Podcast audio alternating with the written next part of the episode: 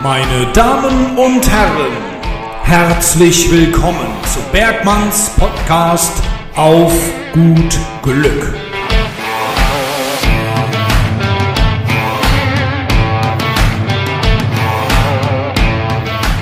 Hallo meine lieben Freunde, das ist die Freitagsausgabe von Auf gut Glück vom 14. Februar 2020. Heute ist Valentinstag. Denkt da bitte alle dran. Alle, die in einer Partnerschaft sind, denkt da bitte dran. Um Gottes Willen. Sonst kommt ihr noch in Teufelsküche. Ich, ähm, für meinen Teil habe beschlossen, dass ich heute nicht mehr über den Valentinstag sprechen werde. Deswegen habe ich meine Valentinstags-Podcast-Folge schon am letzten Dienstag gebracht und besch beschäftige mich heute mit einem ganz anderen Thema. Ich habe es in den letzten beiden Folgen auch schon angekündigt. Es geht um das Thema SMBC. Das steht für Single Mother by Choice. Das ist Englisch und heißt auf Deutsch äh, Single Mutter frei gewählt. Ne? Also selbstbestimmt äh, Single-Mutter.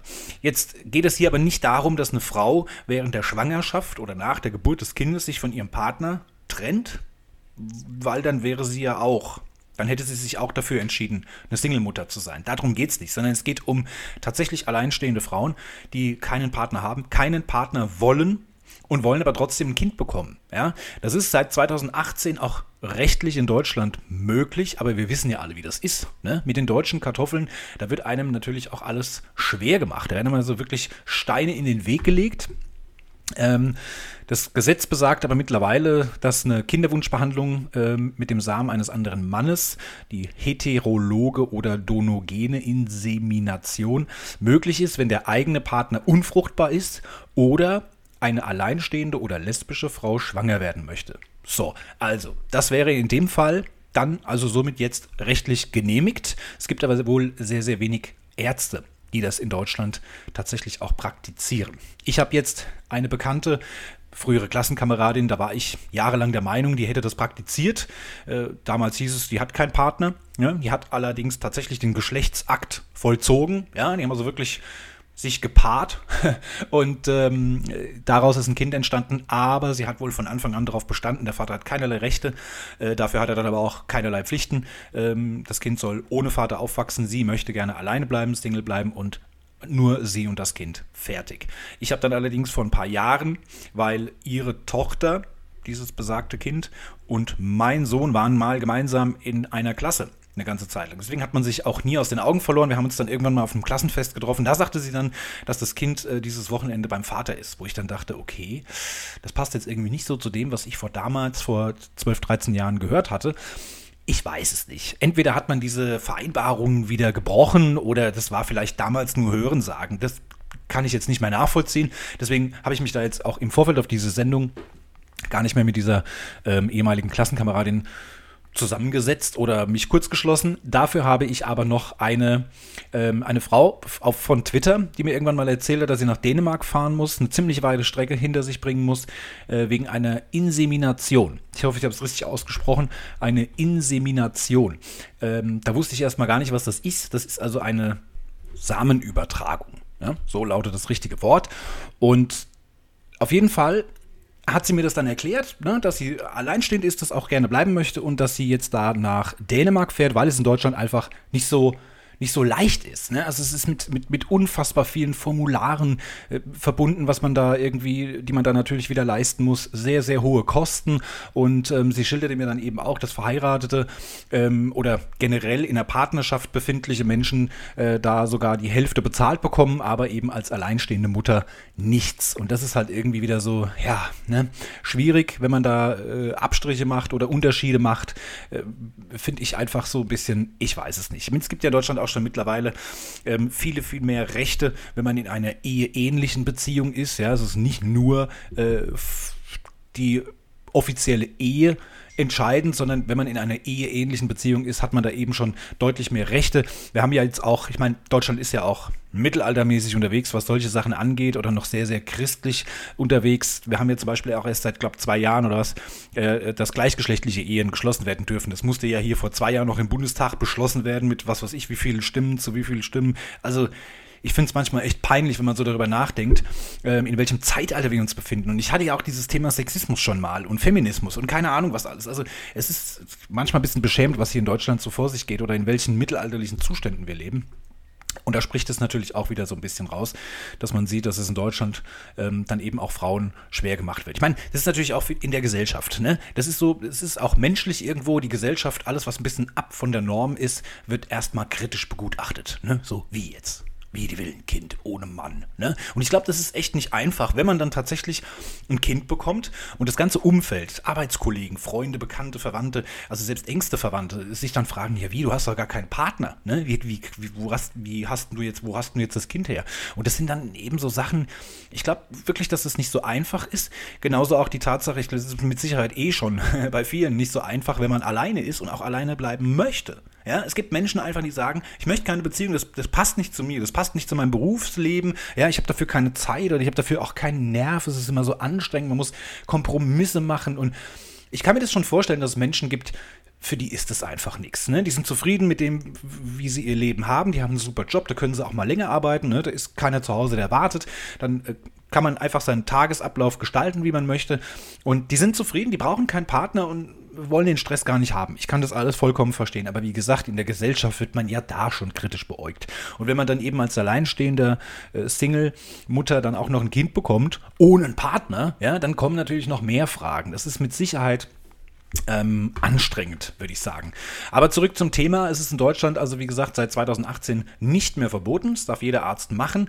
Aber ähm, was man auch dazu sagen muss, die Wahrscheinlichkeit liegt eben auch so bei, äh, äh sagen wir mal, zwischen 10 und 16 Prozent, kann man sagen. Ne? In Dänemark ist das Ganze wohl noch alles ein bisschen einfacher, aber natürlich auch. Ich meine, das ist eine, eine Samen.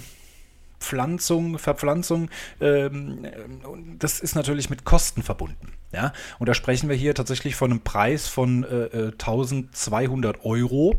Ja? Das ist mal ein Pappenstiel. Also, und dann muss man sich ja auch überlegen, also man fährt bis nach Dänemark, das ist nicht, nicht für jeden äh, schnell zu erreichen. Und dann hat man da einen kurzen Eingriff, ich weiß nicht, wie das so lange dauert, eine Stunde vielleicht, ja. Und dann fährt man wieder nach Hause, zwei, drei Wochen später darf man dann mal einen Schwangerschaftstest machen, stellt fest, hat nicht geklappt. Ne? Also jeder, der schon mal versucht hat, ein Kind zu bekommen, weiß, das ist alles, und ist ja auch allgemein bekannt, das ist nicht so einfach. Ne? Es, man ist nicht einfach so mit Fingerschnipp und man ist schwanger. Das kann auch mal ein bisschen dauern einfach. Das ist nicht bei jedem Schuss ein Treffer. Ne?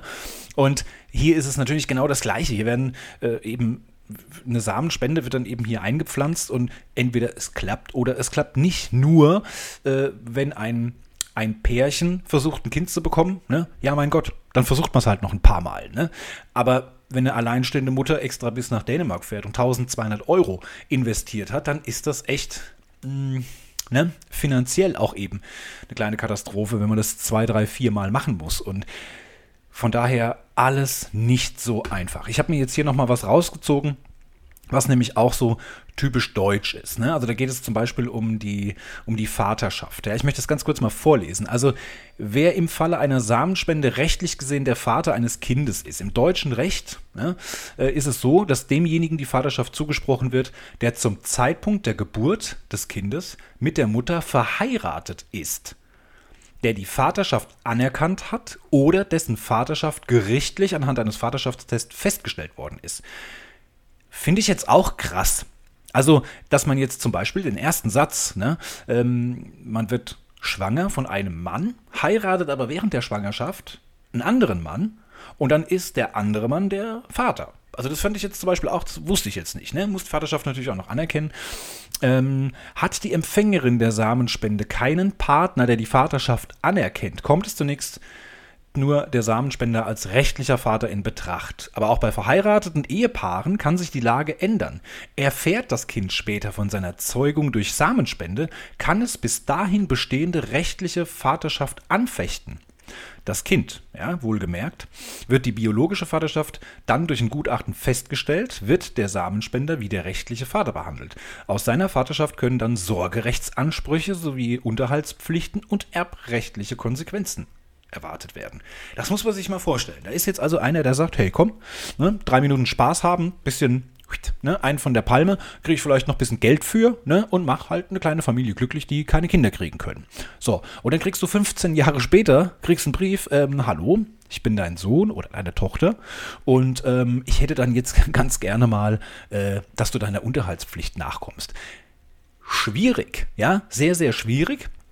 Wenn der dann irgendwie auch noch zu ein bisschen Reichtum gekommen ist oder ein bisschen Besitz hat, dann ähm, ja, hat das natürlich, wie gesagt, erbrechtliche Konsequenzen. Das heißt, wenn er in der, in der Familie ist, dann mittlerweile, hat auch selbst zwei, drei Kinder und hat alles da schon ne, notariell, testamentarisch festgehalten, äh, wer das alles mal erben soll.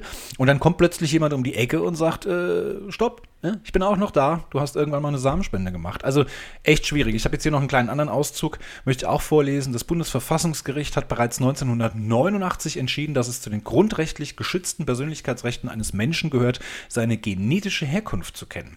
Ein durch Samenspende gezeugtes Kind hat demnach die Möglichkeit, den Namen seines seines biologischen Vaters durch die gerichtliche Geltendmachung seiner, seines Auskunftsanspruches zu erfahren, selbst wenn der Arzt, die Mutter oder die Samenbank an den Spender die Zusage gemacht hat, seinen Namen geheim zu halten. Wenn das Kind also wissen will, wer ist mein genetischer, echter Vater, dann hat es das Recht, das auch zu erfahren. Egal, wer vorher dem Spender gesagt hat, kein Ding, du bist safe, ne, das Kind wird es nie erfahren.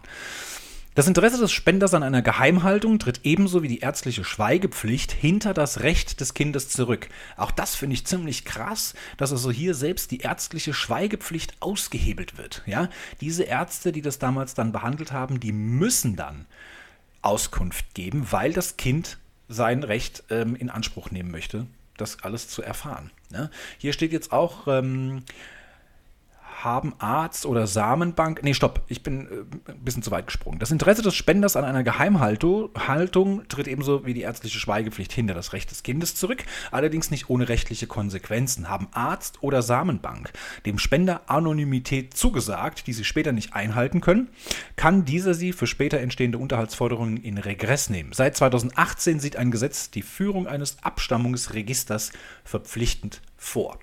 So, also das ist natürlich schwierig, finde ich äh, zum Beispiel schwierig. Ne? Man hat ja dann auch schon mal überlegt, ne? so wie cool ist das denn? Ne? Man macht die Selbstbefriedigung, ne? macht das Ganze in einen Becher rein, kriegt noch Geld dafür. Ne? So finden jugendliche Jungs halt ziemlich cool die Geschichte. Aber ähm, wenn man jetzt mal drüber nachdenkt, wenn man das wirklich ernsthaft machen will, weil man einfach auch eine soziale Ader hat und sagt, ich möchte hier wirklich Familien unterstützen, die keine eigenen Kinder bekommen können. Ich bin zeugungsfähig ne? und ähm, ich habe nun mal eben genug davon dass man da wirklich solche rechtlichen Konsequenzen später haben kann, wenn das Kind, was ich aber auch richtig finde, wissen will, wer denn jetzt der richtige Vater ist. Und das finde ich auch bei dem ganzen Thema vielleicht eine schwierige Situation. Also das ich habe zum Beispiel eine Partnerschaft gehabt über fünf Jahre lang ähm, und die, äh, die damalige ja, Lebensgefährtin hatte zwei adoptierte Kinder.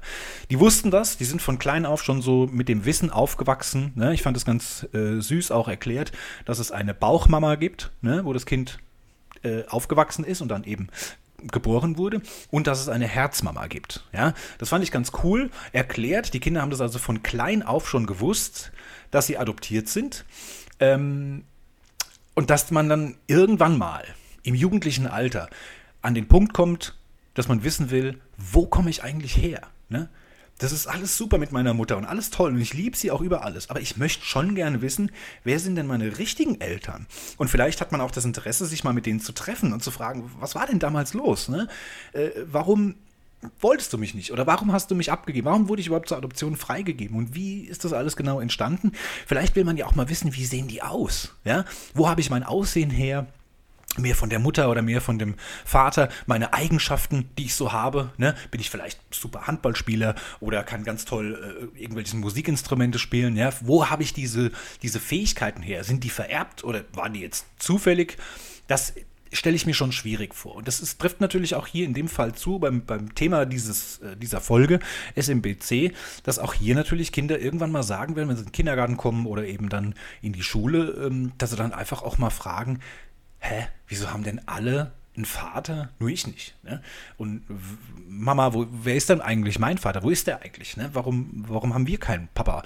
Das ähm, kann ich mir auch schwierig vorstellen. Und dass das für das Kind dann mit Sicherheit auch nicht einfach ist zu erfahren, ja, das war halt anonym, ne? anonym gespendet. Ich habe keine Ahnung, wer das ist, wo der herkommt, wie der aussieht, wie er heißt. Ähm, das kann schon schwierig werden und das Kind kann damit natürlich mit so einer Antwort auch sehr unzufrieden sein. Und dann ähm, finde ich das auf der einen Seite auch irgendwo gut, dass jeder Mensch dann dieses Recht hat, seine genetische Herkunft auch erfahren zu können. Ja?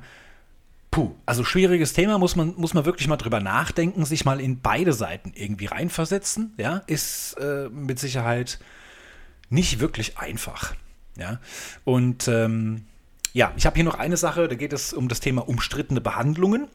Die Behandlung mit Spendersamen wird im Embryonenschutzgesetz nicht eigens erwähnt. Sie ist erlaubt, unabhängig davon, ob eine Frau ledig oder unverheiratet, heterosexuell, lesbisch oder alleinstehend ist. Allerdings lehnen es einige Ärztinnen und Ärzte und auch einige Samenbanken ab, lesbische, unverheiratete oder alleinstehende Frauen zu behandeln. So, das ist jetzt die Quelle, ist jetzt hier von familienplanung.de. Da wird das also auch schon thematisiert, dass das eben, was ich am Anfang schon gesagt hatte, nicht jeder Arzt macht. Äh, dass viele sich da eben schon gegen äh, sträuben oder weigern. Und äh, ja, das ist mit Sicherheit eine Schwierigkeit, dass man da eben dann ja zu dem Hilfsmittel greifen muss, dass man ins Ausland fährt. Und damit hat man natürlich dann ähm, enorme Wege hinter sich zu legen und auch ähm, ja, Kosten. Ja. Ich weiß nicht, wie da die Kosten jetzt in Deutschland sind. In äh, Dänemark wird es wohl jetzt eine zweite Preiserhöhung geben, hat jetzt die, ähm, ja, meine Informantin für diese Folge, hat mir das jetzt nochmal geschrieben. Ähm, die Nachfrage scheint zu steigen. Es gibt eine zweite Preiserhöhung im Jahr 2020. Äh, letztes Jahr im Sommer lag der Preis bei 1200 und jetzt schon bei 1430. Also wir nähern uns dann jetzt auch schon den 1500 Euro. Puh. Alles nicht ganz so einfach. Ja, ähm, seit dem 1.7.2018 ist übrigens die Rechtslage geändert, dass das auch ähm, von jedem Arzt in Deutschland ausgeführt werden darf.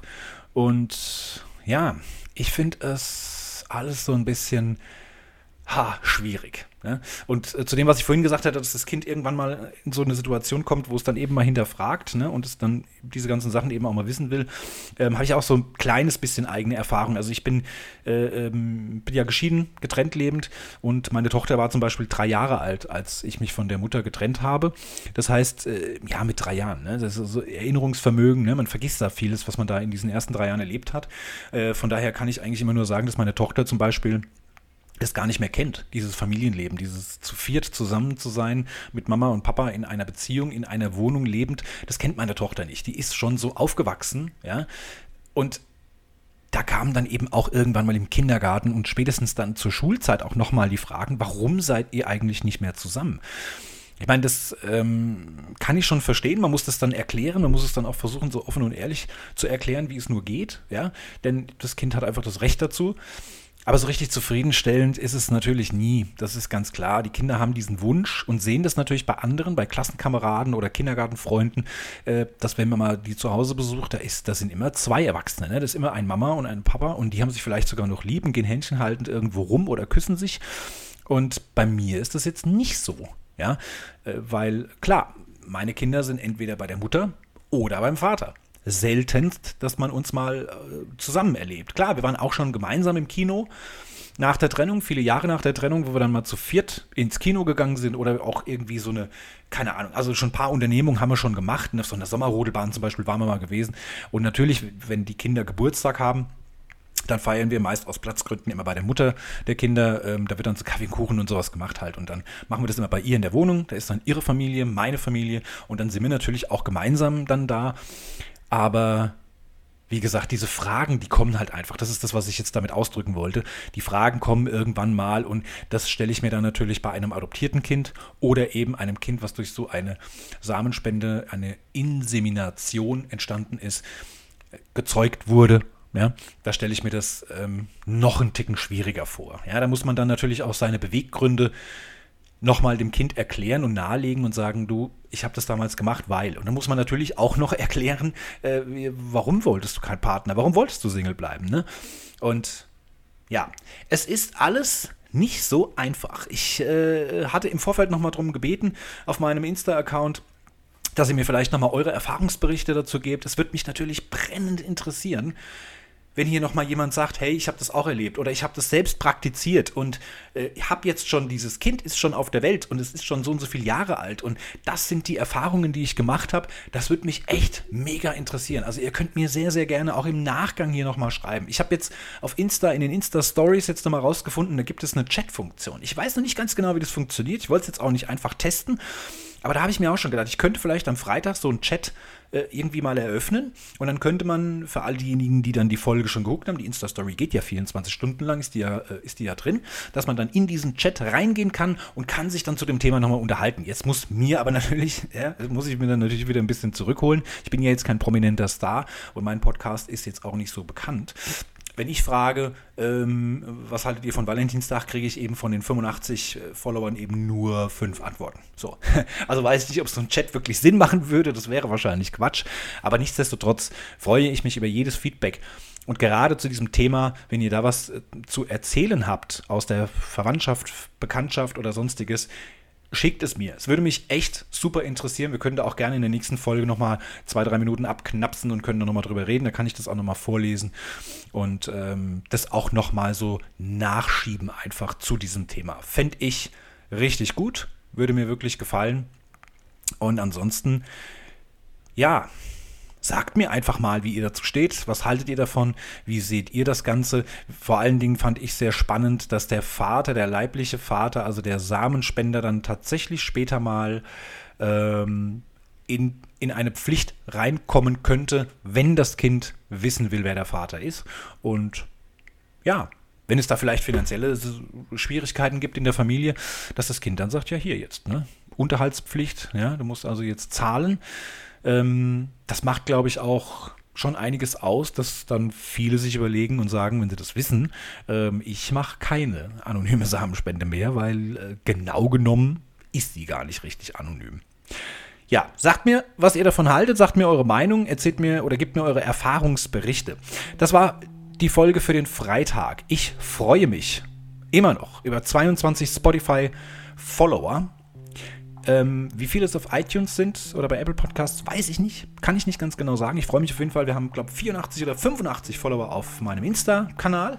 Muss aber nicht heißen, dass die da alle reinhören. Also die, die Zuhörerzahlen sind ganz gut, ganz okay. Ich kriege die immer so ein bisschen verschleppt, aber ich hatte jetzt so das Gefühl, die ersten drei Folgen ist es massiv nach oben gestiegen, die Kurve. Und die vierte, fünfte, sechste Folge ist es wieder massiv in den Keller gegangen. Aber es ist noch zu früh. Heute ist, glaube ich, Folge 7 und ich möchte jetzt auch oder acht sogar schon. Ich weiß es gar nicht. Ich möchte auf jeden Fall jetzt gar nicht so. Ich möchte dem ganzen Ding noch ein bisschen eine Chance geben. Wir lassen das jetzt mal so weiterlaufen. Und ähm, ich will jetzt nicht gleich die Flinte ins Korn schmeißen, aber ich möchte hier doch nochmal einen kleinen Hinweis geben. Noch zehn Tage, nee Quatsch, es sind nur noch sieben Tage, glaube ich, läuft meine Spendenaktion für Australien, fürs WWF. Schaut da nochmal vorbei, spenden.derbergmann.net. Ähm, da könnt ihr nochmal eine klitzekleine Spende abgeben. Jeder Euro zählt. Ich bin heute sogar, nee, ich bin am letzten Mittwoch, Mittwoch war es schon, war gar nicht heute, letzten Mittwoch bin ich sogar schon von WWF Deutschland erwähnt worden. Also die sind da jetzt auch schon aufmerksam geworden.